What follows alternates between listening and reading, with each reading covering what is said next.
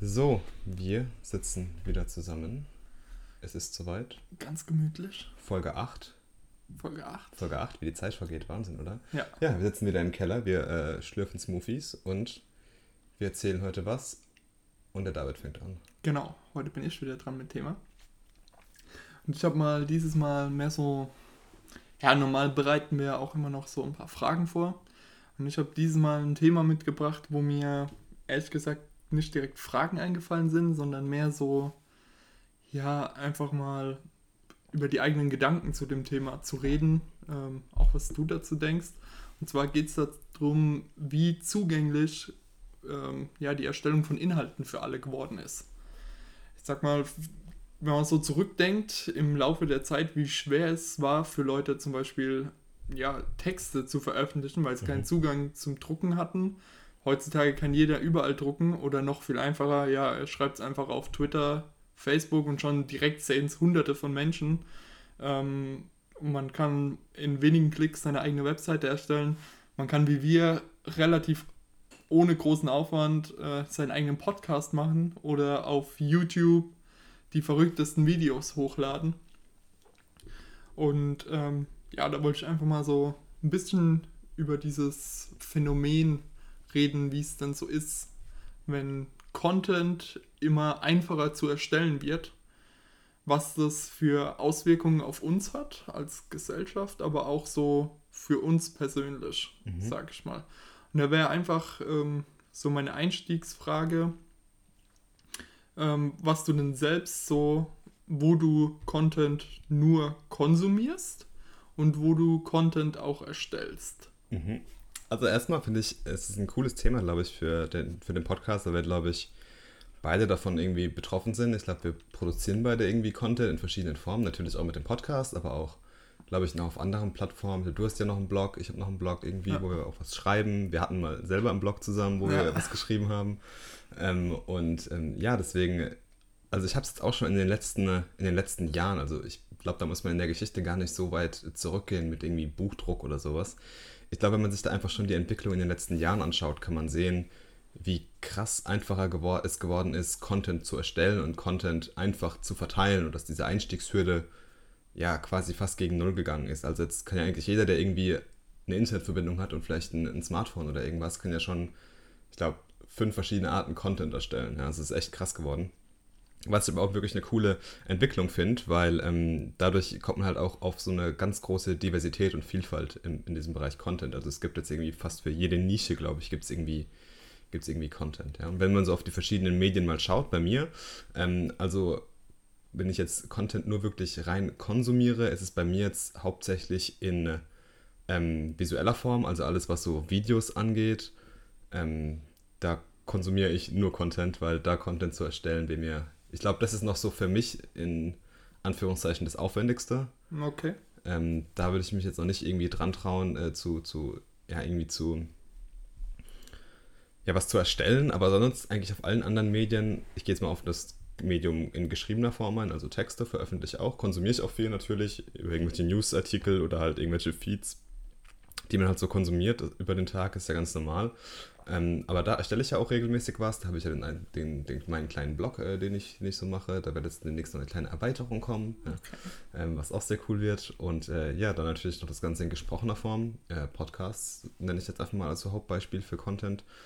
Ähm, da konsumiere ich natürlich auch extrem viel, was wir jetzt auch schon in der Folge aufgearbeitet haben.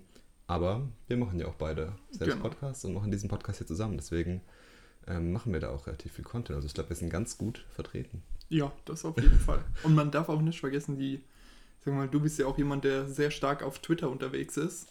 Und da erstellt man ja auch eine Unmenge an Inhalten, auch wenn ja. es nur mal so der kleine Witz ist oder ja, der, der kleine einen Kommentar, Einfach ein Kommentar zu irgendwas. Ne? Genau, ist ja unheimlich ähm, eine starke Veränderung abzulesen. Denn wie war es denn früher? Da hätte ich nicht einfach unter die, die, die Nachrichten direkt kommentieren können, sondern ich habe halt die Zeitung bekommen und dann konnte ich maximal einen Leserbrief schreiben. Aber der wurde dann wahrscheinlich erst in der übernächsten Ausgabe, wenn überhaupt, abgedruckt. Und jetzt kann ich in Twitter fünf Sekunden nachdem ich den Artikel gelesen habe, kann ich direkt meine Meinung dazu schreiben. Das ist ja auch von der Geschwindigkeit ja. her viel, viel einfacher geworden. Ähm, was war denn so, kannst du dich daran erinnern, was dein erster Inhalt war, jetzt mal abgesehen von so Social Media Beiträgen, also ob es jetzt mhm. ein Blog war, ein Podcast, wie auch immer?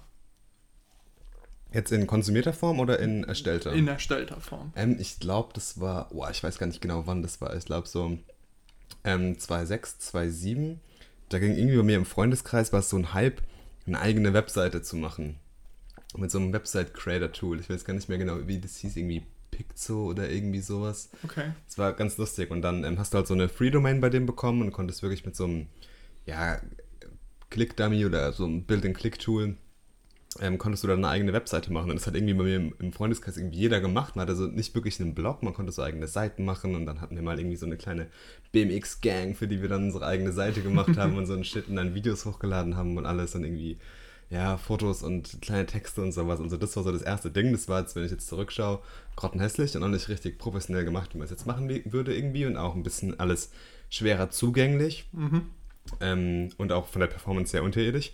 Aber es war so das erste Mal, dass ich mich mit dem Thema äh, Content oder Inhalte irgendwie öffentlich machen äh, vertraut gemacht habe und ab da dann irgendwie dann wurde es auch regelmäßig dann irgendwie mit, mit, mit Social Media, verschiedene Social Media Kanäle bedient, dann immer wieder neue Kanäle ausprobiert, ähm, dann mal eine Zeit lang auch wieder gar nichts gemacht, nur konsumiert und das, das Lurker Live geführt und einfach nur immer geschaut, ja. Ähm, aber dann irgendwann halt auch wieder, hat es in den Fingern gekribbelt und dann habe ich so im Prinzip Blog irgendwann angefangen, weil ich Bock drauf hatte, weil ich auch dann irgendwie gemerkt habe, okay, jetzt habe ich auch was zum Teilen, was irgendwie interessant sein könnte. Und äh, dann halt dann auch äh, nachgezogen mit anderen Kanälen. Okay, cool. Und bei dir? Ähm, mein erster Inhalterstellung, jetzt so, ich sag mal, äh, jetzt im Internet, im Internet auch, äh, waren tatsächlich Videos. Wir haben damals, äh, boah, ist ja auch so 2007 gewesen sein, da waren wir sehr stark in Parcours unterwegs und haben da ähm, zwei, drei kleine Videos gedreht. Ähm, haben die damals auch auf YouTube hochgeladen, die sind aber mittlerweile schon wieder verschwunden aus YouTube und zwar, äh, da bin ich auch ganz froh drüber. Also das sind äh, Jugendzünden, muss man sagen. Ähm, ich hatte nämlich auch mal, jetzt wo du es gerade gesagt hast, ich hatte auch mal ein YouTube-Video hochgeladen vor Ewigkeiten und zwar, damals war ich voll gehypt und fasziniert von Dice Stacking. Kennst du das? Mhm. Mit den, mit das waren ja so verschiedene, ja, du hattest Würfel und einen Becher und hast dann in diesem Becher halt Tricks gemacht und hast dann irgendwie die Würfel gestapelt oder irgendwie hin und her geschleudert. Also so ganz coole Sache. Und ich habe da ein bisschen geübt und hatte das dann auch relativ gut drauf. Und dann habe ich halt geschaut, wie man, wie man sich das irgendwie beibringen kann. Und ich habe auf YouTube kein gescheites Tutorial dafür gefunden. Okay. Auf Deutsch halt natürlich. Und ähm, dann habe ich das einfach so gemacht, habe dann einfach wirklich mit meinem alten Sony Ericsson Handy, so ein Walkman-Handy damals noch, so, einfach auf Play gedrückt, auf den Boden gesetzt und dann wirklich halt auf dem Laminatboden zu Hause dann dieses Tutorial gemacht. Und ähm, mitten im Stimmbruch gewesen damals noch.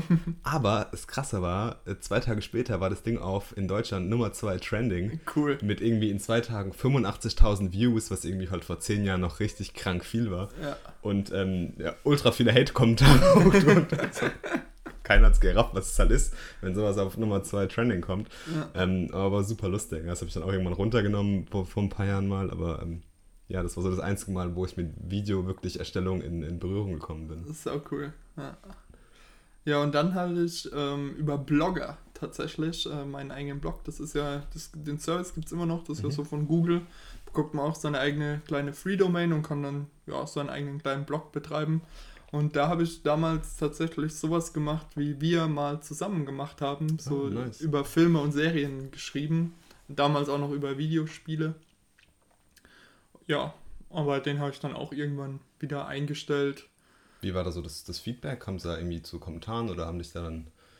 Es war hauptsächlich so im, im Freundeskreis ah, okay. so bekannt, weil Blogger dann doch zumindest damals hauptsächlich eine englischsprachige Plattform ja, war okay. und ich halt auf Deutsch geschrieben habe. Genau. Aber ja, dieses Thema mit dem eigenen Schreiben und auch Inhalte produzieren kam dann doch immer irgendwie so wieder. Also klar, man hat als Kind, äh, hat man ja immer so seine eigenen Brettspiele entwickelt und hat dann probiert, da Leute dazu zu bringen oder hat... Echt? Das habe ich nie gemacht. Nicht? Nee, okay. nie. Das war sowas, so ein Hobby von mir damals oder halt eigene kleine Geschichten geschrieben.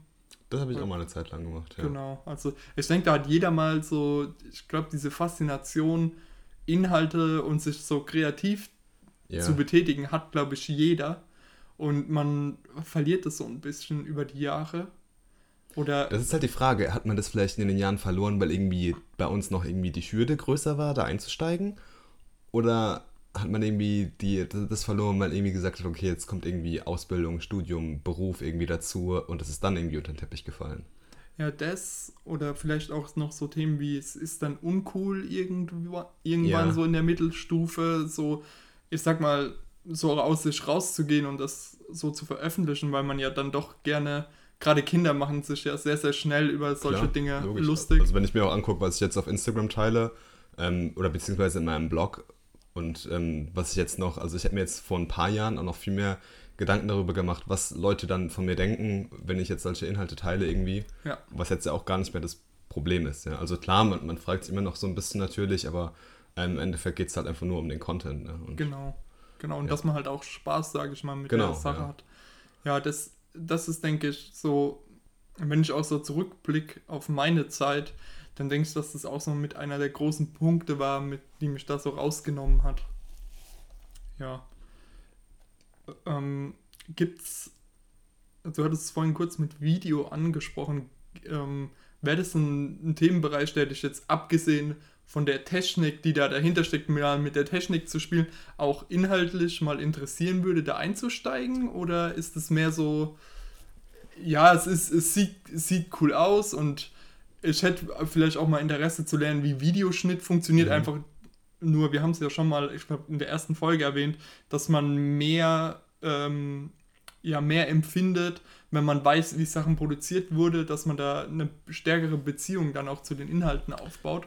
Oder ist das mehr sowas, wo du dir auch konkret Gedanken machst, so ja, da könnte ich mir was vorstellen von, keine Ahnung, Casey Neistat Vlogs bis zu Make-up-Tutorial, ja, ist ja alles möglich so, heutzutage. Keine Angst, Make-up-Tutorials mache ich nicht. nee, aber also im Bereich Video habe ich natürlich schon oft drüber nachgedacht.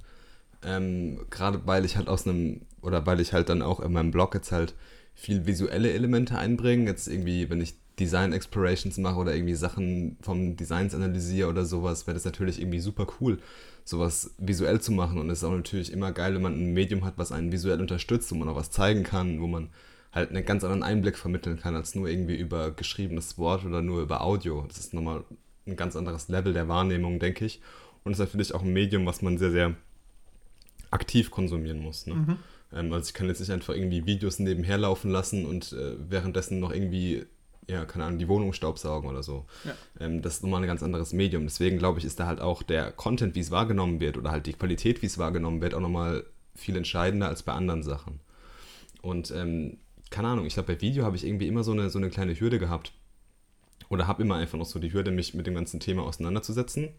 Und wenn man sich halt auch mal große Videoplattformen anschaut oder die große Videoplattform anschaut, YouTube, ähm, also da gibt es ja quasi für jede Nische gibt es da irgendwie schon Channels, die ähm, sehr erfolgreich sind.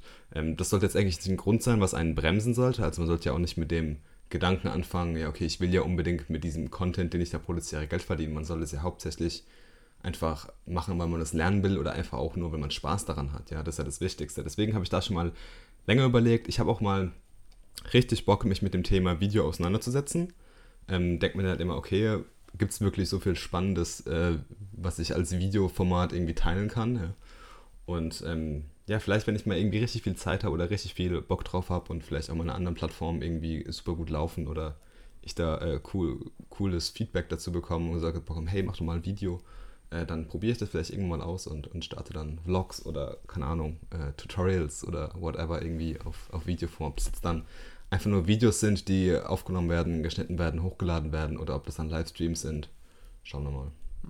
Also ist schon auch so mit einer der Hürden, ja, die, sag mal, die höhere, den höheren Aufwand, den man einfach in Video stecken muss, im, im Vergleich gerade zu, ich sag mal, einem Podcast.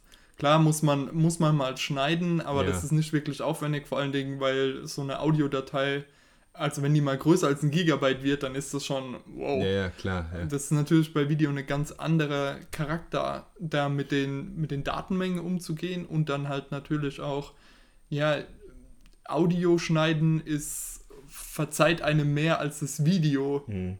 rumzuschneiden. Und dann muss man halt auch sagen, beim Video muss dann auch immer gucken, sind Ton und Bild synchron, ist, ist die Belichtung zu grell. Also da habe ich halt da kommen nochmal viel mehr Parameter einfach ins Spiel genau, genau. für das Thema Qualität. Ne? Ja. Ich denke auch mal, bei einem Video musst du so das Upfront-Investment, du musst mehr Content aufnehmen oder mehr Content haben, als, da dann, als du dann später quasi veröffentlichst. Wenn ich mir unseren ja. Podcast anschaue, wir äh, nehmen quasi eine Stunde lang den Podcast auf, klatschen ein paar Mal zwischendrin, dass ich weiß, wo ich schneiden muss und dann lade ich das Ding hoch. Ja. Und das ist dann fertig. Ja? Bei einem genau. Video muss ich wahrscheinlich viel mehr noch außenrum aufnehmen, muss vielleicht mehrere Takes machen, weil man wirklich schauen will, okay, ich will halt, dass dieses visuelle Format wirklich halt nahezu perfekt ist. Klar, ich könnte auch einfach irgendwie mich hinsetzen, auf Play drücken, nichts geschneiden und gar nichts und dann hochladen, aber ich glaube, der Anspruch oder gerade so das Empfinden für Qualität bei Video ist nochmal ein ganz anderes für das bei Podcasts oder bei anderen Medien. Ja, ich habe auch das Gefühl, dass es im Podcast okay ist, wenn man sich mal verspricht, aber dass im Videoform nicht so akzeptiert wird, wie mhm. jetzt hier in der Audioform, weil das hier mehr den Charakter von einem Gespräch hat, als jetzt in dem Video. Selbst wenn sich da im Video zwei unterhalten, hat es irgendwie eine andere Ebene als hier im Podcast, weil ich glaube auch nicht, dass jemand sich nur hinsetzt und also der sitzt einfach nur im Sessel und hört unseren Podcast. Das kann ich mir irgendwie nicht vorstellen. Vielleicht zum Einschlafen, aber die meisten werden vielleicht gerade im Bus sitzen oder ja. irgendwo hin was anderes machen. Wir sind praktisch so Wegbegleiter, aber nicht Hauptfokus. Und deshalb denke ich, ist es ist ein Podcast ein ja ein Medium, was viel mehr vergibt als Video, gerade ja, auf YouTube. Ich auch. Ich glaube, also die ganz große Währung, wenn man um das Thema Content spricht, ist ja eigentlich heutzutage Attention, also Aufmerksamkeit. Ne? Ja. Und ich glaube, ähm, bei einem Podcast ist es einfacher, nur über den Inhalt Aufmerksamkeit zu erzielen, ja, oder auch, weil das halt ein Medium ist, wie du gesagt hast, was dir vielleicht ein bisschen mehr vergibt, was du halt irgendwie beim Autofahren hörst oder so und dann halt nicht ja. tausendmal rumskippst. Ja.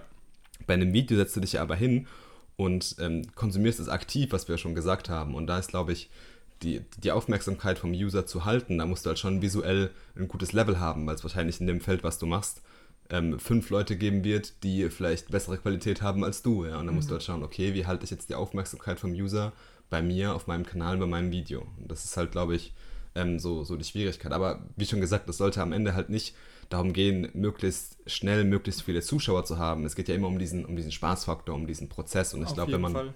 was, wenn man wirklich Liebe daran hat, was zu machen, dann macht man das auch wirklich sehr, sehr gut und dann mit der Zeit wirst du irgendwie deine, deine Follower haben oder deine Anfragen für irgendwas bekommen oder du wirst einfach die, die Reaktion von, den, von deinen Zuschauern dann irgendwann merken. Deswegen, ähm, ja, irgendwann werde ich mich mit dem Thema Video bestimmt auch auseinandersetzen, aber ich glaube, fürs Erste lasse ich es erstmal bei Wort und äh, ja, geschriebenem. Okay. Cool. Ja, ähm, wir hatten es jetzt schon von, ich sag mal, von Videocontent, der geschnitten werden muss und der äh, ja professionell fast schon bearbeitet werden muss, um ihn dann, ich sag mal, ja, hier ist, was ich für euch erstellt habe. Aber es gibt ja auch noch die andere Bewegung, die ja in, mhm. gerade in den letzten drei Jahren unheimlich an ja an Fahrt aufgenommen hat. Und zwar ist es das Streaming und da ganz groß die Plattform Twitch. Ja. Wir hatten es auch schon mal vor ein, in der letzten oder in der vorletzten Hat's Folge. Immer mal wieder, glaube ich, die letzten Folgen. Ja, ja. auf jeden Fall.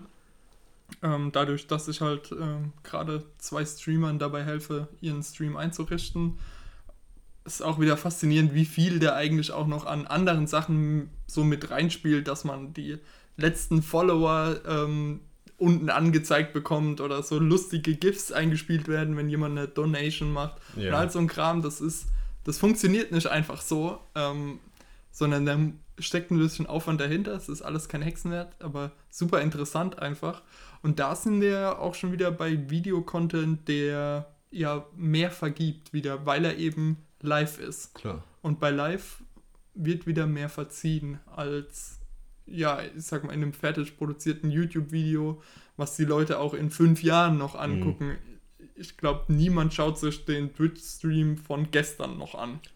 Selten. Ja, es ist uninteressant. Und wenn, wird auch da draußen Highlight zusammengeschnitten, das dann auf YouTube hochgeladen. Also, das ist so dann nochmal die andere Bewegung im Umfeld Video. Mhm. Sag mal, so eine weniger, ja, es ist weniger professionalisiert, ist tut vielleicht auch Leuten, die da wirklich ihr Herzblut reinstecken, irgendwo ähm, einen Abspruch. Das meine ich aber nicht äh, abwerten, sondern dass der Anspruch ist nicht der gleiche, weil es eben nicht vorproduziert ist, sondern weil es eben live ist und weil die Community direkt Feedback über den Chat geben kann. Es ist halt ja interaktiv im Endeffekt. Eigentlich sogar meiner Meinung nach fast schon die, ähm, ja, die beste Form, um interaktiv mit seiner Community. Das auf jeden Fall, ja, wahrscheinlich schon. Ne? Abgesehen davon natürlich, wenn man sich halt live trifft. Ich meine, äh, Angesicht zu Angesicht, das übertrumpft keine Technologie, zumindest noch nicht. Mal gucken, wenn das Holodeck dann endlich aus Star Trek in unsere Realität kommt. Gucken wir mal. Aber ähm, ich denke, zurzeit ähm, schlägt das fast gar nichts einfach davon, wie man, ja, wie man auch Begeisterung für seine eigenen Inhalte schaffen kann. Ja, auf jeden Fall. Also ich glaube, das Thema Streaming ist halt so faszinierend, äh, weil halt dieser Echtzeitfaktor, glaube ich, auch noch dazu kommt. Ähm, also ich sehe es selbst krass, wenn ich irgendwie in Instagram äh, durchgehe und es ploppt irgendwie oben die Notification auf mit, hey, der und der ist gerade live, was mache ich? Ich klicke sofort drauf. Mhm. Also es ist schon faszinierend. Es ist nicht so irgendwie, ah, egal, ja, sondern du willst halt immer sehen, was gerade live ist, weil so dieser Echtzeitfaktor dazu kommt, du fühlst dich immer mit der Person irgendwie noch verbundener, weil du auch einfach äh, kurz den Wink-Emoji machen kannst und dann wird gesagt, hey Marvin, grüß dich oder irgendwie sowas, ja. ja. Du hast nochmal eine Reaktion, das ist halt super cool, ja, und du bist halt, es gibt ja auch sogenannte Streaming-Promis, ja, also die halt echt schon krass unterwegs sind in der Szene und da ist man einfach so ein bisschen mehr connected mit den Leuten, ähm, was, halt, was halt ganz cool ist. Ja. Ich glaube, bei diesem Live-Faktor kommt er dazu, live ist live, also ich glaube, das ist halt noch so eine, eine Typsache irgendwie. Also ich finde, manche Leute können bestimmt live super gut performen und dem macht das gar nichts auf, aus. Die, die, die, haben da irgendwie, sind nicht nervös, die hauen da ihre Gags raus, äh, können ganz normal irgendwie zocken oder irgendwie was anderes machen, ja. Aber andere, die brauchen halt vielleicht irgendwie fünf oder zehn oder vielleicht auch sogar 20 Takes, um halt äh, den, Willkommenssatz perfekt hinzubekommen. Es ist ganz normal, es ist, da ist jeder Typ unterschiedlich und ich glaube, da muss man halt auch für sich selbst entscheiden, welches Medium da das Beste ist, in welche Form. Und ähm, ich glaube, einfach rumexperimentieren ist da, glaube ich, das, das A und O. Ja. Wir haben ja auch schon mal gesagt, Streaming ist ja auch grundsätzlich was, was uns interessiert, ob wir irgendwie mal einen Livestream von dem Podcast machen oder wenn wir groß genug sind, ein Listener-Event draus machen mit Live-QA-Session, keine Ahnung, ja. Ähm, oder halt auch einfach mal im Bereich äh, Produktdesign oder irgendwie sowas. So Livestreams zu machen, ist ja bestimmt super interessant. Auch natürlich in einem der größten Bereiche Gaming. Ähm, da bin ich auf jeden Fall nicht abgeneigt. Also das werden wir bestimmt auch irgendwann mal probieren, da bin ich mir sicher. Genau. Ich habe sogar schon probiert ja, ich zu schon Gesehen, ja. ja. Ähm, macht einfach Spaß, mal rumzuspielen. Also nichts Ernsthaftes, deswegen äh, packen wir auch nichts in die Show Notes, weil es alles wieder weg ist. Aber es hat einfach mal Spaß gemacht, das Ganze auszuprobieren. Ja, es ist wirklich einfach immer, man muss auch sich immer überlegen, habe ich was in dem Medium zu sagen. Also bringt mir es oder bringt es mein, ja, meinem Publikum, was ich da bekomme auf einer Plattform, bringt es einen Mehrwert, wenn ich das jetzt auch noch als Video hochstelle? Oder reicht Text vollkommen aus? Weil Text ist grundsätzlich zugänglicher, weil jeder kann, ähm, ich sage mal, so eine Internetseite hat halt nur ein paar Kilobyte. Mhm. Ähm, während halt so ein Video gleich mehrere MB hat, was er streamen muss. Muss ich dementsprechend immer ein Video machen oder reicht vielleicht ein Text aus? Aber es gibt durchaus Inhalte, die brauchen halt eine, ein Video als Format ich sag mal, gerade beim, beim Programmieren ist ganz oft, dass ein Text einem viel, viel weiterhilft, als dem Typ dabei zuzugucken, wie er programmiert, weil ich, da kann ich mir im Text, kann ich Sachen rauskopieren, kann die bei mir einfügen, ähm, während ich es aus dem Video einfach nur abschreiben müsste. Also ich denke, da muss man sich auch immer bewusst sein darüber, macht das Medium für die Inhalte, die ich produzieren will, Sinn. Ja, also den Content so ein bisschen auf den Consumer abstimmen. Ne? Genau. Das ist, glaube ich, da ein ganz wichtiges Stichwort. Ich glaube, so in diesem ganzen Bereich Content ähm, ist ja super interessant. Es gibt ja auch jetzt schon wahnsinnig verrückte Content-Strategien irgendwie. Ja. Zum Beispiel, wenn ich mir jetzt Leute anschaue wie Gary Vaynerchuk, der hat irgendwie seinen täglichen Vlog und aus diesem Vlog entsteht dann Content für andere Plattformen. Also zum Beispiel für den Blog irgendwie oder halt auch für den Podcast. Aber so das Haupt, der Hauptcontent ist immer auf dem Vlog. Mhm. Und daraus wird quasi die Audiospur gezogen und zack, hast du dann irgendwie eine neue Podcast-Episode. Also auch super interessant irgendwie, wie man, wie man so mit Content-Strategien umgehen kann. Ich mache das ja zum Beispiel auch, dass ich ja meine Blogposts ähm, eigentlich alle auf meinem Blog poste. Dann mache ich noch ein schönes Bild und äh, schnapp mir einfach den Text und hau noch auf Instagram, weil ich da irgendwie dann äh, ja bessere ja, besseres Feedback bekomme oder einfach mal mehr Interaktion und sowas. Also da gibt es schon verrückte Strategie mit dem Thema Content, aber ich glaube, ähm, dass es auf jeden Fall sehr, sehr, ein sehr zugängliches Thema geworden ist mittlerweile und auch ein Thema, was äh, sehr, sehr wichtig geworden ist. Und ähm, ja, also mir macht es einfach Spaß, auch Content zu produzieren und ich finde es einfach ja, eine schöne Abwechslung zu allem anderen, weil man sich mal so ein bisschen kreativ austoben kann. Man muss hat irgendwie nicht so die Grenzen irgendwie, man kann, man kann selbst seine Grenzen ausloten und man kann halt auch super viele Leute erreichen und ganz tolle neue Leute kennenlernen. Ja, um das Thema Prototyping und das Thema äh, Design. Also du kennst ja zum Beispiel, wenn wir jetzt, wir haben jetzt schon viele Produkte irgendwie zusammen angefangen und ähm, so der Prozess, den wir eigentlich immer haben, ist ja, wir machen uns ein paar Ideen, skizzieren ein bisschen rum und springen dann gleich direkt ins, ins Design-Tool, wo wir jetzt irgendwie so Pixel Perfect machen und dann coden wir das Ding aus. Und jetzt die Frage, welches Vorgehen ist besser geeignet oder welches Vorgehen ist vielleicht, ja, okay, ist wahrscheinlich immer situationsbezogen, aber welches äh, Vorgehen fändest du besser für dich selbst? Würdest du lieber so schnell wie möglich in dieses pixelperfekte Design springen oder verschiedene Iterationen erstmal auf Whiteboards, auf Papier machen und da verschiedene Sachen ausprobieren und dann irgendwann erst ganz spät in dieses pixelperfekte Design gehen? Also muss sagen, ich bin mehr der Fan, der gerne viel auf dem Papier macht. Einfach um das schnell, weil ich bin auf dem Papier einfach schneller als in jedem Design-Tool. Geht mir zumindest so und ähm, ich habe auch immer das Gefühl, auf dem Papier äh, erlaube ich mir mehr Freiheiten im Sinne von, ja, wenn ich da eine Linie zeichne, dann muss die nicht perfekt gerade sein oder das, äh, der Abstand zwischen den einzelnen äh, Elementen muss nicht überall immer 8 Pixel sein, so wie er dann im Design-Tool wäre. Und deswegen finde ich, kann man ja viel, viel schneller über ganz viele Ideen drüber iterieren, wie was aussehen würde, mhm. so dass man eine erste, ja, ich sag mal, eine gute Idee herauskristallisiert und dann kann man in das Pixel Perfect Design, aber das machen wir ja auch ja, ich weiß nicht, ob wir das, wir machen ja nie so richtigen Pixel Perfect Design. Wir machen ja, ja schon so, ähm, dass es wirklich gut aussieht. Ähm, und dass man sich auch wirklich sagen würde, ja, okay, das könnte auch schon eine App sein, aber dann gucken wir ja auch immer noch, weil auf dem Gerät ist es dann doch immer noch mal ein bisschen was anderes als in den Design Tools. Es sieht dann halt, ja, der Button sieht vielleicht doch noch mal anders aus, wenn er dann auf Android gerendert wird, als wenn er jetzt in dieser ja, in der Design-Software gerendert wird. Und deswegen ähm, also bin der Freund davon, viel erstmal auf dem Papier zu iterieren. Mhm. Dann, wenn man sagt, okay, jetzt haben wir was, wo wir beide sagen, das gefällt uns wirklich super, dann ins Design-Tool zu gehen und zu sagen, okay, jetzt gucken wir mal, ähm, auch wir probieren verschiedene Farben da jetzt mit aus, ähm, gucken mal, wenn man die Bilder da wirklich einfügt, wie wirkt es dann? Und dann aber zu sagen, okay, wir haben jetzt da was, wo wir sagen würden, das können wir erstmal so umsetzen und dann auch wirklich ans Umsetzen zu gehen. Also gar nicht zu viel Zeit in das Pixel Perfect Design reinzusetzen, mhm. weil ich denke, die reale Welt und auch teilweise merken wir ja auch, wir haben eine Idee zu was, was super cool im Design wäre, aber was wir so programmtechnisch gar nicht umsetzen können. Ja. Das hatten wir ja auch schon und dann ist immer so ein bisschen, ich sag mal, eine Enttäuschung auch da. Klar ja, ist es auch ein Ansporn, ja, ähm, mehr so seine, seine Skills weiter zu strecken. Aber ja, das ist so mein Standpunkt. Ja, also ich habe es so ein bisschen ähnlich, sage ich mal. Bei mir kommt es immer so ein bisschen auf die Situation an. Also wenn wir jetzt gerade zum Beispiel von dem letzten Hackathon reden, wo wir waren, sind wir ja, sage ich mal, schon relativ schnell in das Pixel-Design reingegangen. Ne? Also da haben wir halt schon geschaut, okay, wir haben jetzt nicht irgendwie über verschiedene ähm, Iteration in unserem Whiteboard oder in unserem, auf unserem Papiersketch da irgendwie rumbekommen, sondern wir wollten erstmal, okay, wir haben ein paar Stichpunkte gemacht, wir wollen die Idee verstehen und dann ist so, ich sag mal, das Normale ist ja, dass du mal mindestens einen Wireframe machst, ja, ja um einfach genau. mal so das Ding aufs Papier zu bringen. Und ich, also ich kann es sehr selten, ich habe es auch schon oft probiert, dass ich direkt irgendwie in Sketch oder in Figma reingegangen bin und dann halt dort das Design gemacht habe, was aber sehr schwer ist.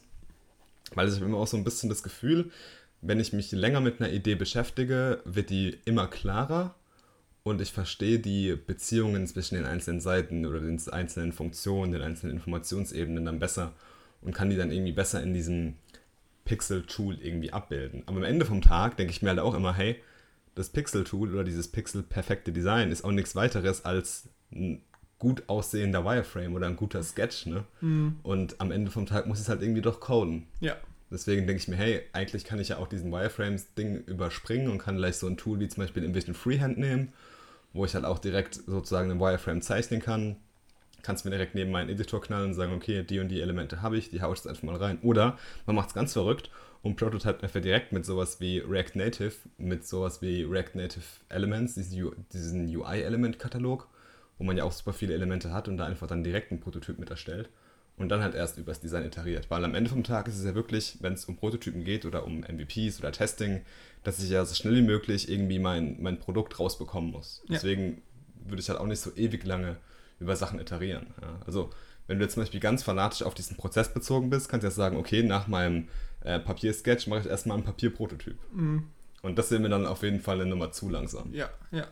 Das, gerade die, das Thema Geschwindigkeit ist halt auch immer die Frage, wenn ich erstmal so eine Idee entwickeln muss, wie es denn aussehen soll, ähm, bin ich dann auf Papier schneller, bin ich in Figma oder in Adobe, Adobe XD oder sonst was schneller oder bin ich im Coden schneller, mhm. bis ich da eine UI habe.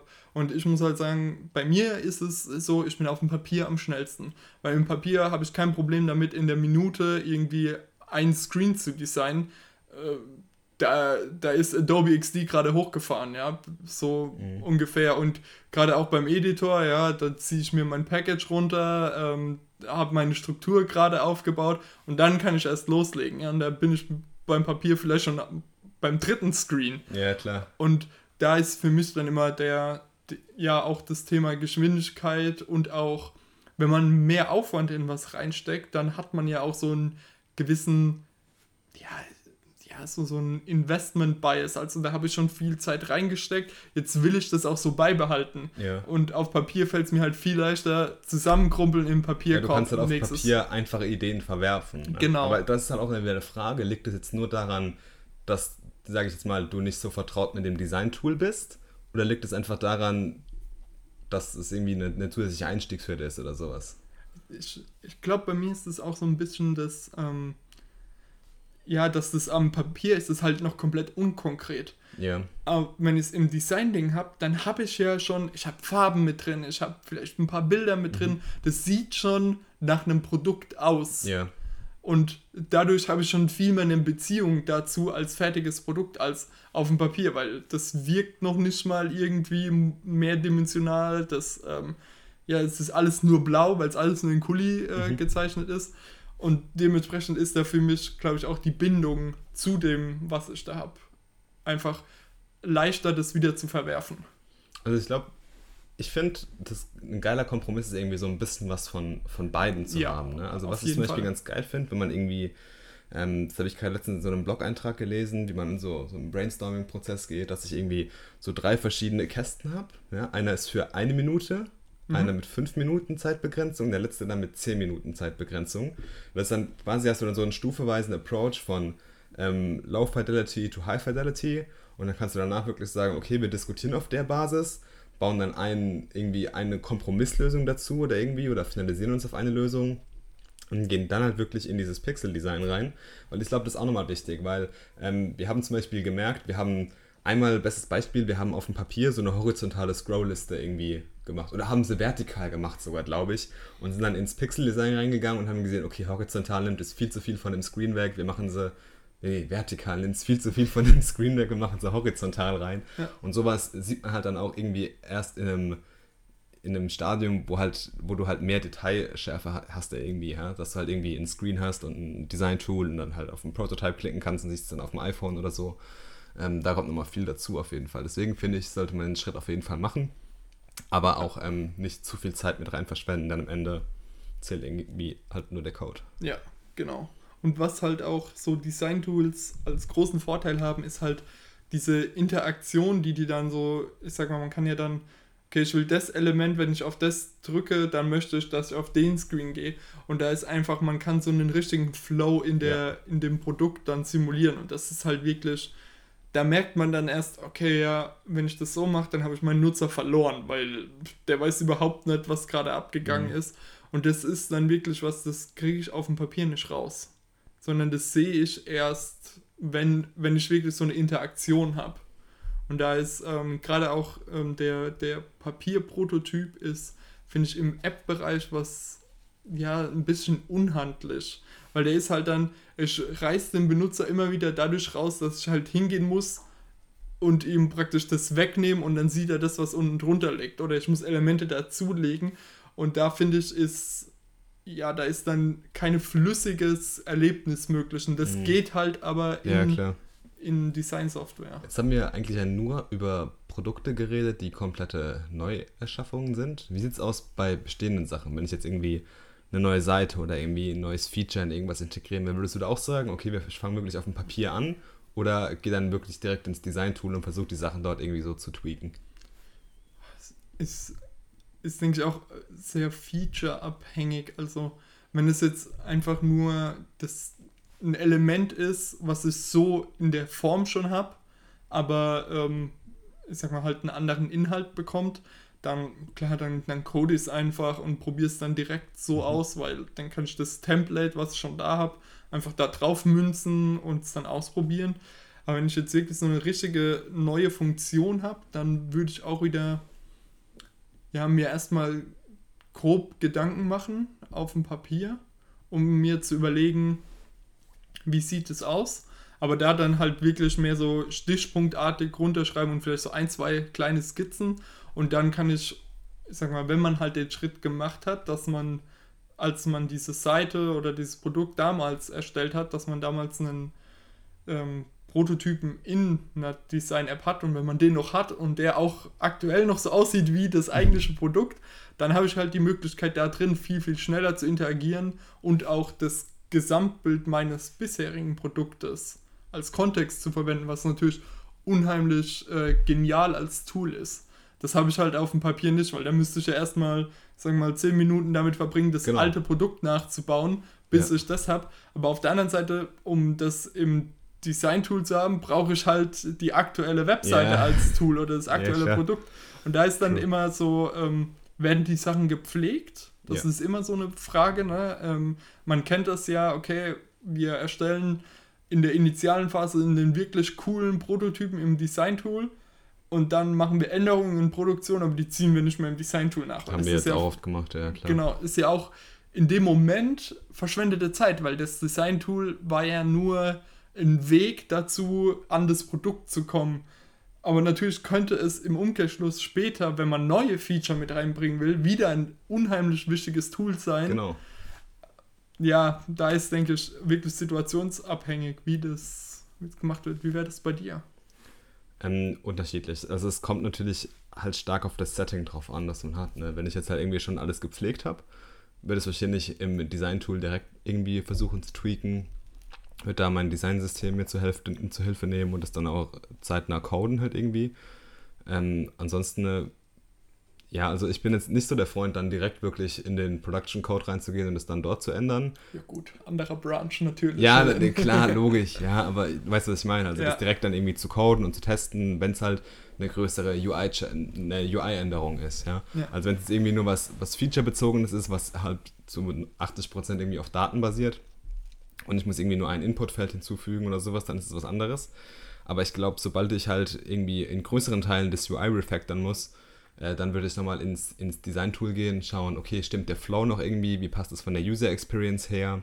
Ähm, spreche ich noch meine Designsprache, die ich vermitteln will? Stimmt der Informationsfluss noch? Weil das sind dann alles so Sachen, die man nochmal nachprüfen kann. Und vielleicht iteriert man dann nochmal drüber und kann irgendwie neue Abkürzungen entdecken oder nochmal Sachen irgendwie klarer machen oder so.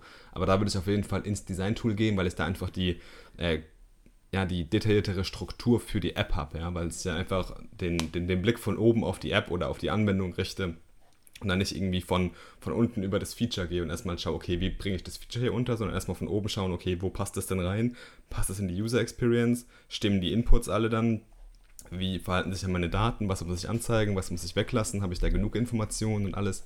Das sind dann so über Überlegungen, die halt wirklich über die komplette User Experience gehen sollten. Und dafür ist, glaube ich, ein Design-Tool, wo man alles drin hat und auch gut und konsistent pflegt, am einfachsten.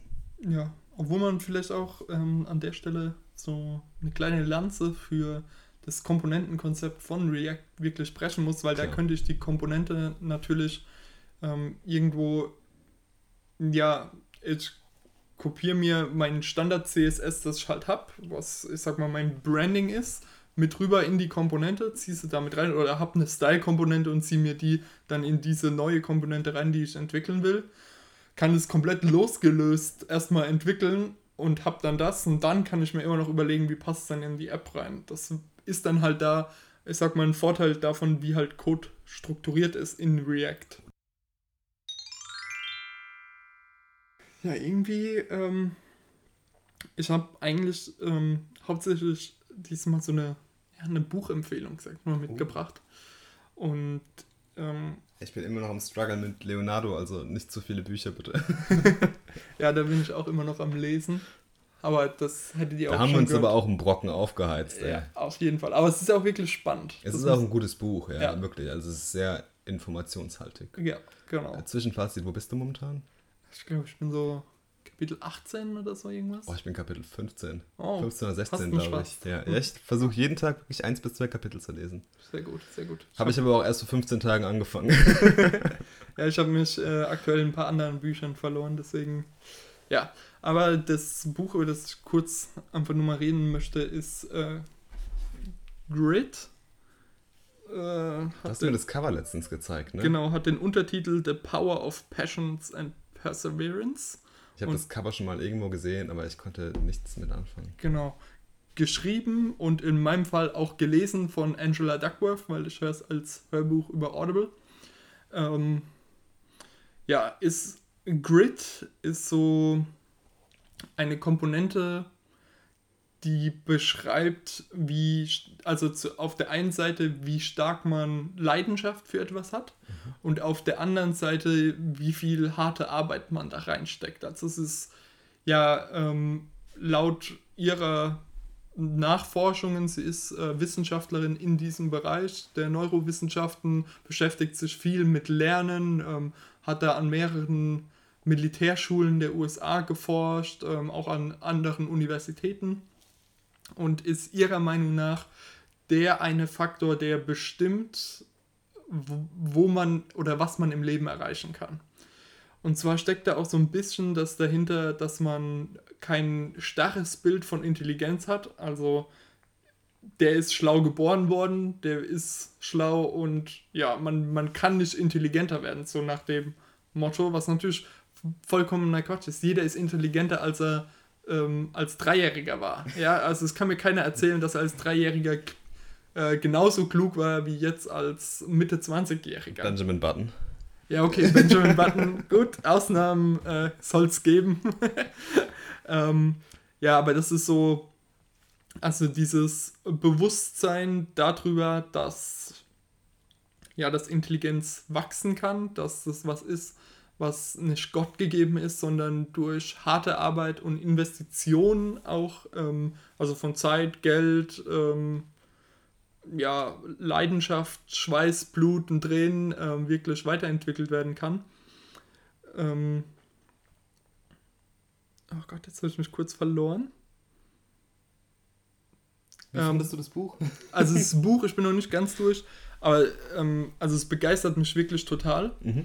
Ähm, es geht auch so ein bisschen darum, wir kennen alle diesen super hilfreichen ähm, Ratschlag, folge deiner Leidenschaft oder ja, follow yeah. your passion, follow your dreams.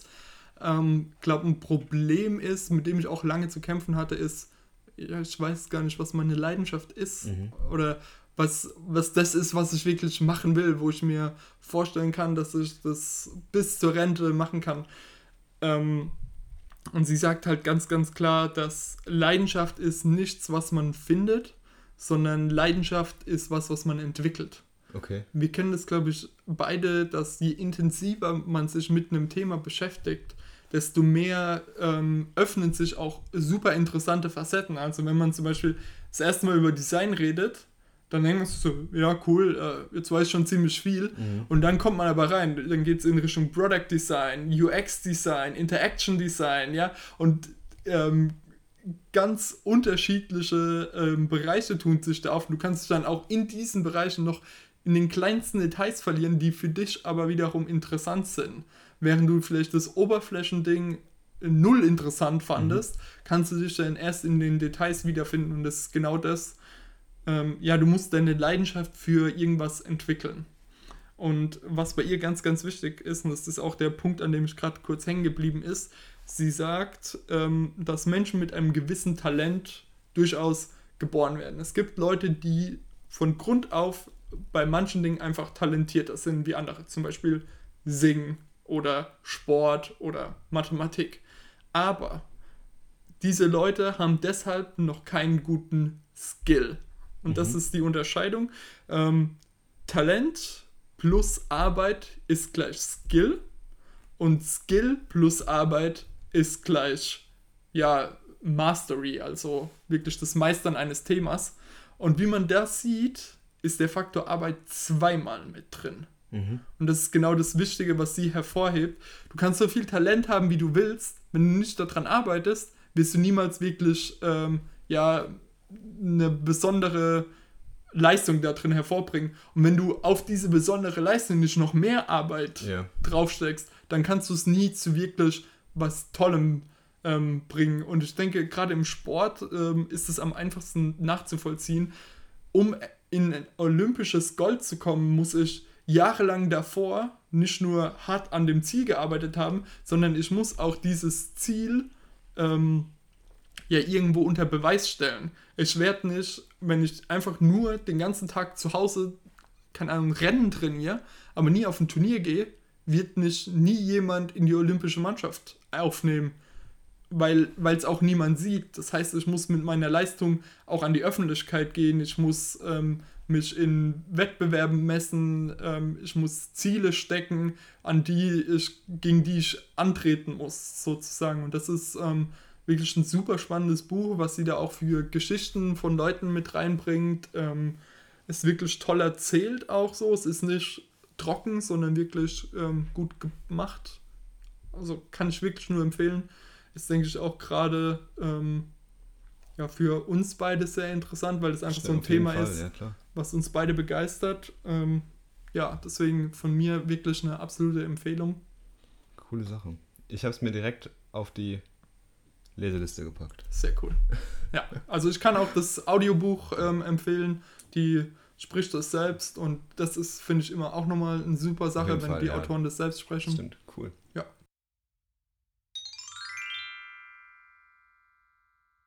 Ich habe eine ganz provokante Frage jetzt mitgebracht. Okay. Und zwar, also wir beide so ein bisschen als, als Game Nerds.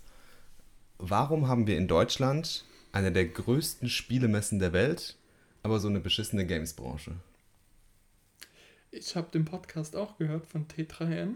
Da kam das ja, war das ja so ein Thema. Ich habe ihn gerade vorhin gehört. Genau. Ja, aber genau. ich habe mich jetzt schon vorher mit dem Thema beschäftigt, weil gerade aktuell, wir nehmen jetzt gerade auf, es ist Gamescom. Ja.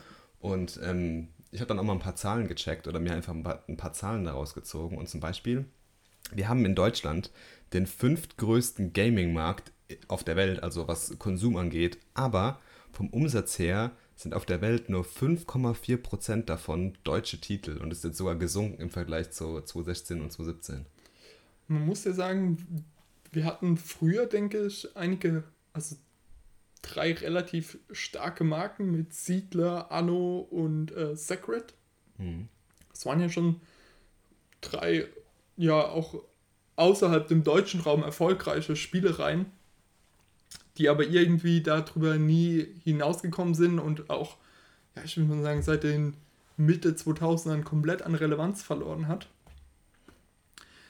Ähm, ich frage mich immer, liegt das an dem, was wir als Deutsche auch so an Spielen interessant finden? Also ich glaube, nirgendwo auf der Welt gibt es sowas wie den Landwirtschaftssimulator. Das gibt es nur bei uns. Holy, ich habe mir den Trailer angeschaut von diesem Jahr. Der sieht richtig sick aus mittlerweile. Ich war schon kurz in Versuchung.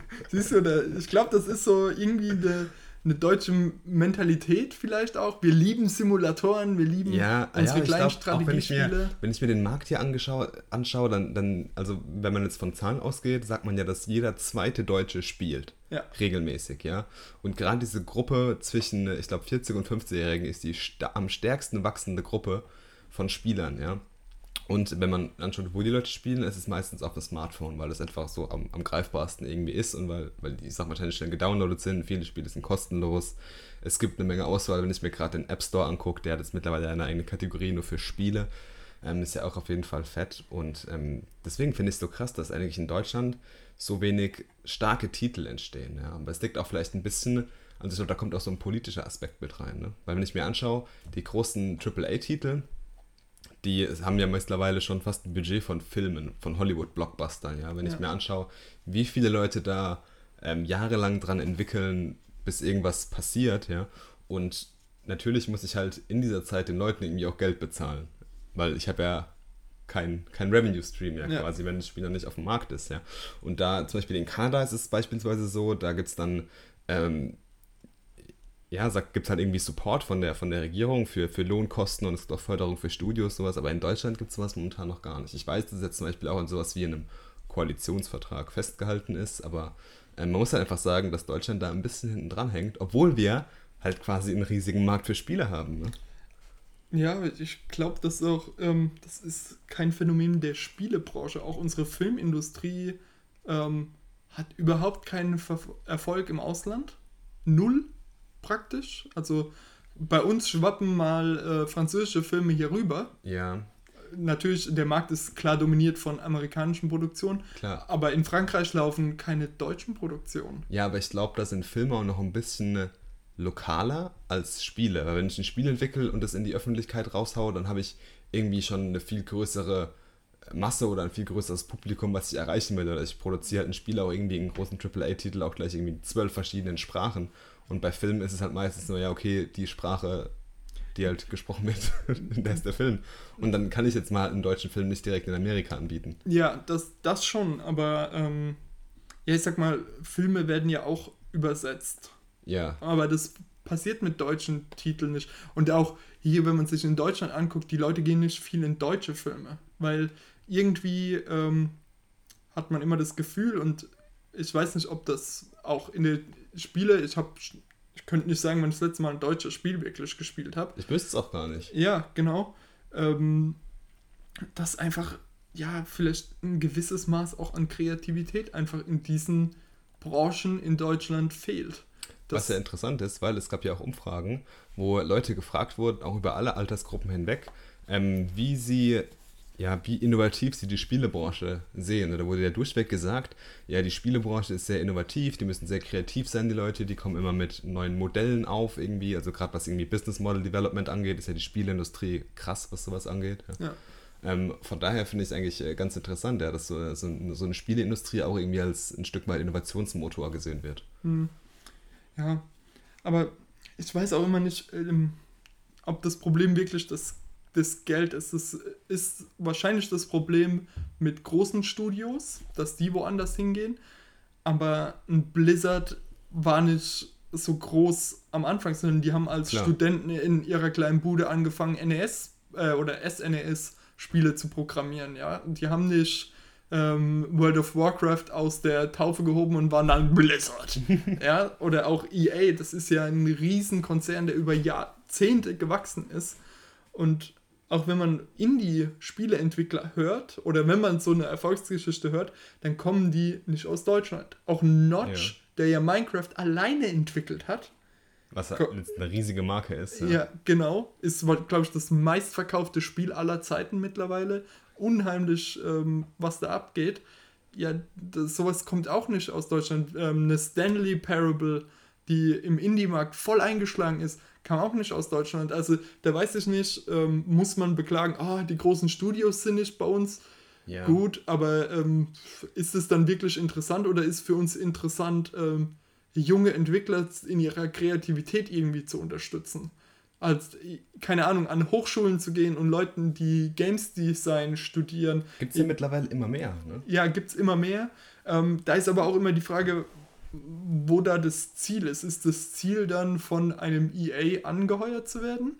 Ja? Das ist dann die Frage, ne? oder will ich dann irgendwie meine eigenen Games machen? Genau. Und da ist, glaube ich, so ein kleiner genereller Kulturunterschied da. In Deutschland will man es gründen noch sowas, was eher nischig ist. Wenn man sich dagegen Länder wie die USA anguckt, da ist praktisch Gründen, wenn du Kinder in der Grundschule fragst, ja, ich würde gerne mal gründen. Ja, bei uns ist, wenn du in der Grundschule gefragt wirst, ja, keine Ahnung, ich will Arzt werden oder ich will Anwalt werden oder ich will Wissenschaftler oder Astronaut werden, ja. Da ist, halt mal die, da ist halt mal interessant, wie, wie das jetzt momentan ist, ne? Weil so kennen wir es noch aus unserer Zeit, aber ich glaube, da gibt es auch mittlerweile einen Wandel. Ja, ich habe die Angst, dass die Antwort äh, nur noch YouTuber sein wird. ist immerhin auch selbstständig.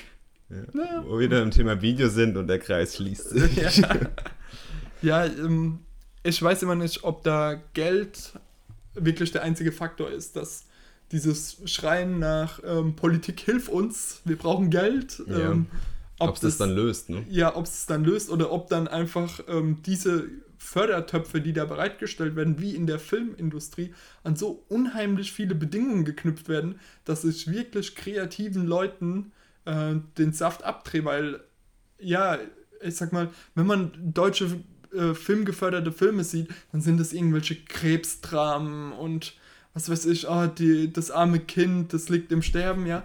Kann ja auch super interessant sein, aber das ist gefühlt immer das Gleiche. Lasst Leute ähm, hier wie Lombok Lombok, ja, das sind ähm, Filme, die haben kaum äh, Filmförderung bekommen. Das, was sie bekommen haben, haben sie in Österreich bekommen, deswegen wurde der Film in Wien gedreht, ja. Die, da lässt man kreativen Leuten äh, irgendwie ja, da hat man ein bisschen Angst und. Genau, ah. das ist es wahrscheinlich. Ja, das ist halt einfach die Unsicherheit, ob ich da irgendwie dann einen Return of Investment bekomme oder irgendwas, weil einfach, ja, wenn ich halt irgendwie Sachen sehe, ähm, das sind vertraute Sachen, die haben am Markt Erfolg, dann kriegen die natürlich eine Förderung, weil es halt eher ein Investment ist, anstatt eine Förderung. Ja? ja genau. Das ist halt genau. das Problem. Aber ich glaube halt auch wirklich, dass die wahre Innovation, die wahre Kunst, die wahren neuen Sachen, die entstehen halt in den Indie-Studios. Ne? Genau. Das sieht man ja überall auf der Welt. Und auch, ähm, oft ist ja auch immer sowas, ja, das muss einen Bildungs- oder einen Kulturwert yeah. beitragen oder dem musst du vorweisen, um überhaupt eine Förderung zu erhalten. Und es ist halt, wie will ich das denn als Indie-Entwickler, habe ich nicht auch noch die Nerven, mich darum zu kümmern, nachzuweisen, dass das Spiel, was ich, ich will eigentlich nur ein cooles Jump'n'Run entwickeln, ja. ich will nicht irgendeinen Bildungsmehrwert dafür nachweisen. Ja, das ist halt das auch, ist und ich glaube, da ist Deutschland vielleicht auch so ein bisschen gebrandmarkt mit dieser ganzen Killerspieldebatte zum Beispiel. Also ja. ich glaube, da hat man es als als Spieleentwickler auch nicht gerade einfach oder was da auch gerade in der Vergangenheit war, hat es halt nicht gerade einfacher gemacht, irgendwie dieses ganze Thema Spiele zugänglicher zu machen. Ja. Also man ist jetzt auf jeden Fall schon mal auf der Konsumentenseite. Ähm, ist, glaube ich, akzeptiert worden und es ist klar geworden, dass die Deutschen viel spielen. Ja. Aber wie es halt jetzt auf der anderen Seite aussieht, auf dieser Maker-Seite aussieht und was man sich da auch dann später irgendwann erhofft, weil es muss halt auch irgendwie dann ein, hertragender Zweig der Wirtschaft auch sein am Ende vom Tag und nicht nur einfach so, hey, wir haben jetzt auch eine coole Spielebranche ja? ja. und ähm, es muss halt auch am Ende irgendwas bringen. Aber da bin, das, ich finde es halt trotzdem irgendwie spannend, dass wir halt auf der Konsumentenseite so krass unterwegs sind, aber dann halt die Frage kommt, warum entstehen keine guten Entwicklerstudios oder keine guten ja, Games Development Studios in Deutschland? Ja, ja. Ja, da ist wirklich die Frage, die ich mir stelle, liegt es nur am Geld oder liegt es auch an der Mentalität und ja, an dem, an dem Freiraum auszuprobieren, nicht nur ausprobieren zu wollen, sondern auch zu können. Also wie schnell wird man in Deutschland als, ja, als Verlierer oder Versager abgestampelt, weil irgendeine Sache ist gescheitert und dann wird einem das Scheitern angelastet, obwohl man vielleicht aus dem Scheitern super viel gelernt hat. Mhm. Na, und das sind so. Das ist dann so eine allgemeine Gründungsgeschichte. Ne? Genau, das merkt man ja jetzt auch so in der äh, Startup-Szene in Deutschland. So langsam kommen die Fuck-Up-Nights, so mhm. sind Gründe auch dazu bereit, darüber zu reden. Aber ähm, ja, das ist eine Entwicklung der letzten zwei Jahre, sage ich jetzt erstmal. Und es gab es davor nicht, dass Leute in der Öffentlichkeit darüber geredet haben, wie sie äh, ja, gescheitert sind mit ihrem Startup oder wie sie drei, vier Anläufe gebraucht haben, bis daraus wirklich was geworden ist. Und völlig normal. Natürlich, ähm, das gehört dazu. Ja, aber ja. das wissen halt die wenigsten. Ja. Aber genau. hättest du mal Bock, ein Spiel zu programmieren? Oder ein Spiel zu bauen? Ähm, Bock auf jeden Fall. Das ja. Das Problem ist immer nur ähm, die Überlegung, wie viel Aufwand. Weil ja. wenn ich was, ein Spiel entwickeln will, ich habe coole Ideen, denke ja, ich. ich. auch. Aber ähm, da ist immer die Frage, okay, ähm, ich glaube, das ist super aufwendig, da reinzukommen. Und momentan will ich mich eigentlich auf was ganz anderes fokussieren. Aber so vom Interesse her, wenn ich einfach nur Ideengeber auch sein könnte. Ja. Oder mit jemandem, der sagt, okay, ich bin schon super fit, ich bräuchte nur, äh, ich sag mal so einen, einen Sparring-Partner, mit dem ich über Ideen diskutieren könnte. Da wäre ich super bereit für, aber mich selbst in die Spieleentwicklung einzulesen, dafür fehlt mir momentan, ja, fehlt mir die Zeit, ist, ähm, ist nicht meine Priorität. Ich Ja, will ja. dieses, äh, es fehlt mir die Zeit nicht mehr sagen, sondern es ist nicht meine Ich Priorität. finde, wir sollten mal ein Spiel programmieren. Ja, Ja, wir sollten eins bauen. Nach unserem nächsten Side-Project. Als Side-Project dann Als Side-Project vom Side-Project machen wir ein Spiel. Okay. Können wir gerne mal ausprobieren. Ich weiß noch, dass wir damals im Studium die Idee für einen Handy-MOBA hatten. Und dann, Ja. ich glaube, in dem Herbst dann kam ähm, iOS mit ihrer Metal-Grafik-Engine Ja, raus. genau. Ja. Und da haben die dann MOBA Exakt- vorgestellt. Da haben wir uns auch so, MOBA gefeatured. Ja. Aber immer noch ein gutes Konzept. Ja, auf jeden Fall.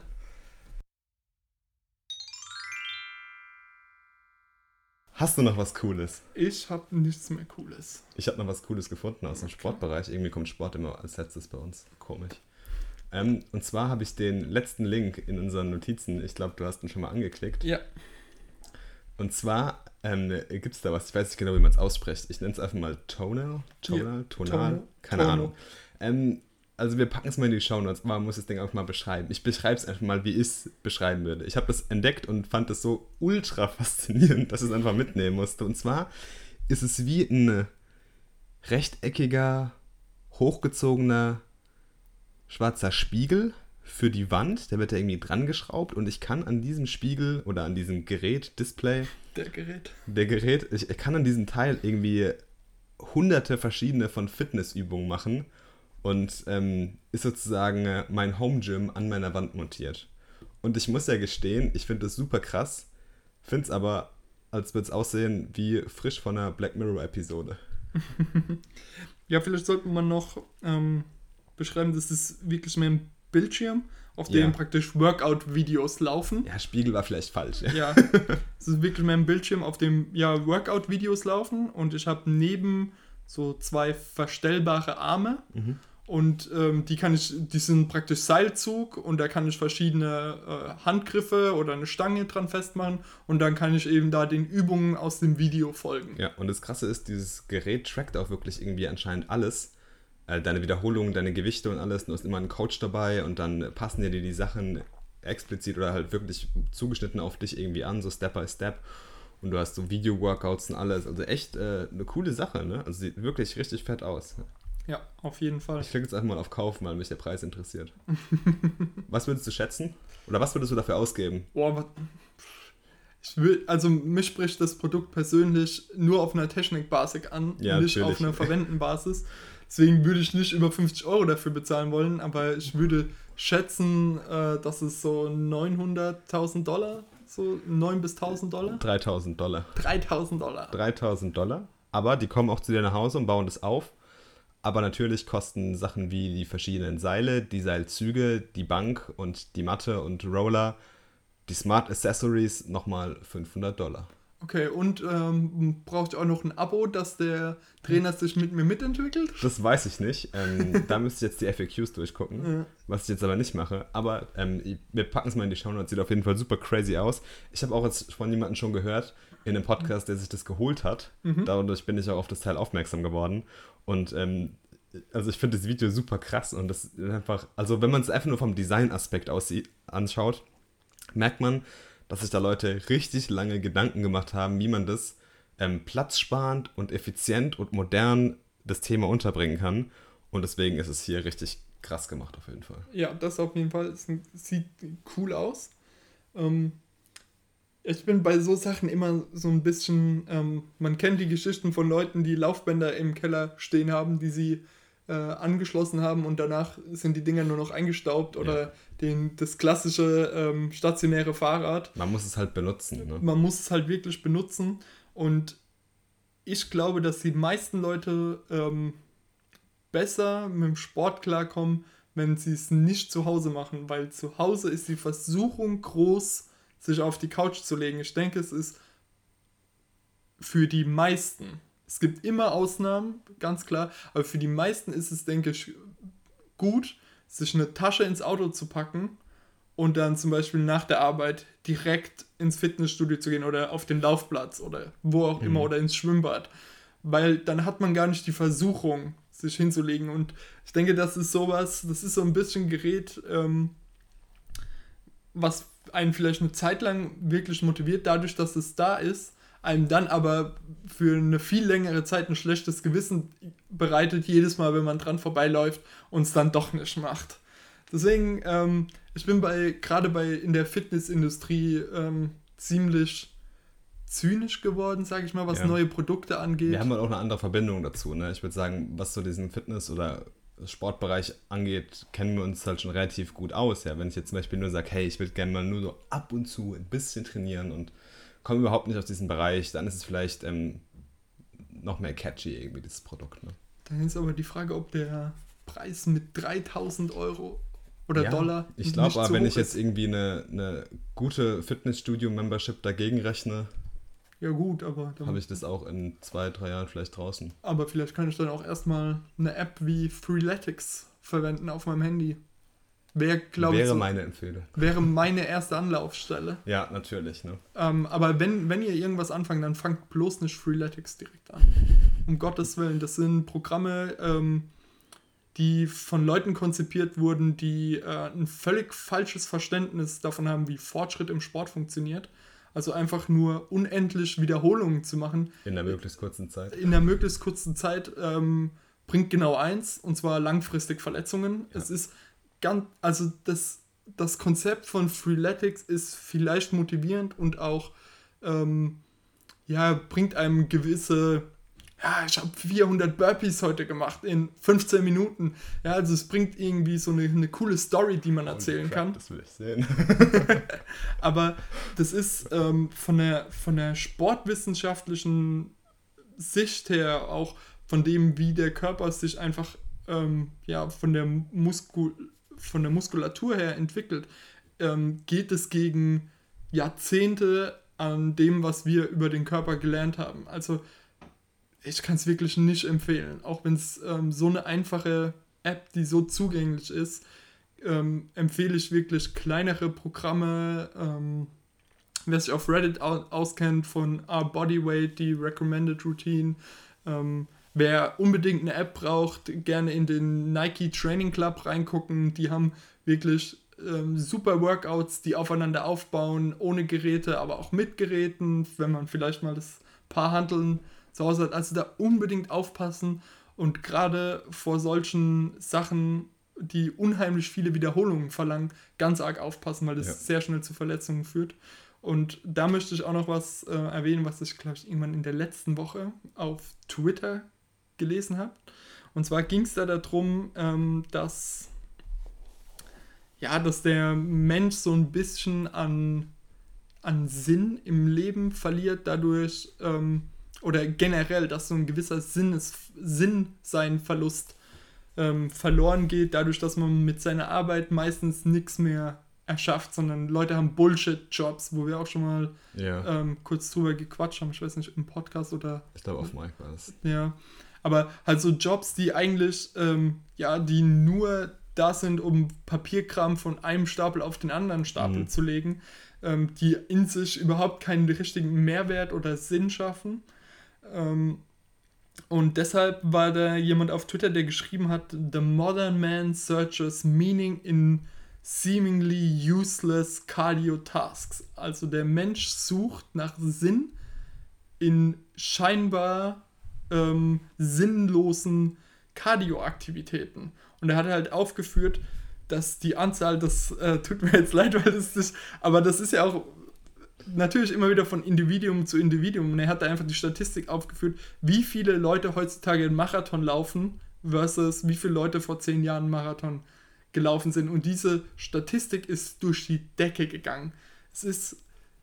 Ähm, also, wenn der Typ jetzt hier Laufen, Running und Marathon als sinnlos nee, er, er, dann er, brauchst das Twitter-Handle und dann geht's rund. Er, er, er schreibt das ja nicht selbst das Laufen als sinnlos ab, aber dass Leute ihren Lebenssinn im Marathon laufen. Also die haben einen ganz normalen Job, ja, das sind keine professionellen Marathonläufer, aber die leben auf den nächsten Marathon hin. Ja, das ist Sinn erfüllend, ähm, ja, ich kann nicht, ich muss für den Marathon trainieren und die sind Ja. ultra happy, während sie sich auf das Event vorbereiten und dann, wenn sie es geschafft haben, müssen sie es überall posten und dann steht aber der nächste Marathon wieder an, weil man in so ein Loch wieder gefallen ist, okay, und jetzt, was mache ich jetzt mit meinem Leben? Ich brauche den nächsten Marathon. Ja. Das ist so das, was er anprangert und das sagt er auch nicht, also das ähm, meint er nicht so nur gegen Marathon laufen, sondern es ist genauso mit, ähm, ja, okay, ich kann jetzt 200 Kilo Bank drücken, ja, Ja, das ist genau. genauso. Es geht nur noch darum, diese Zahl irgendwie hochzudrücken, ohne,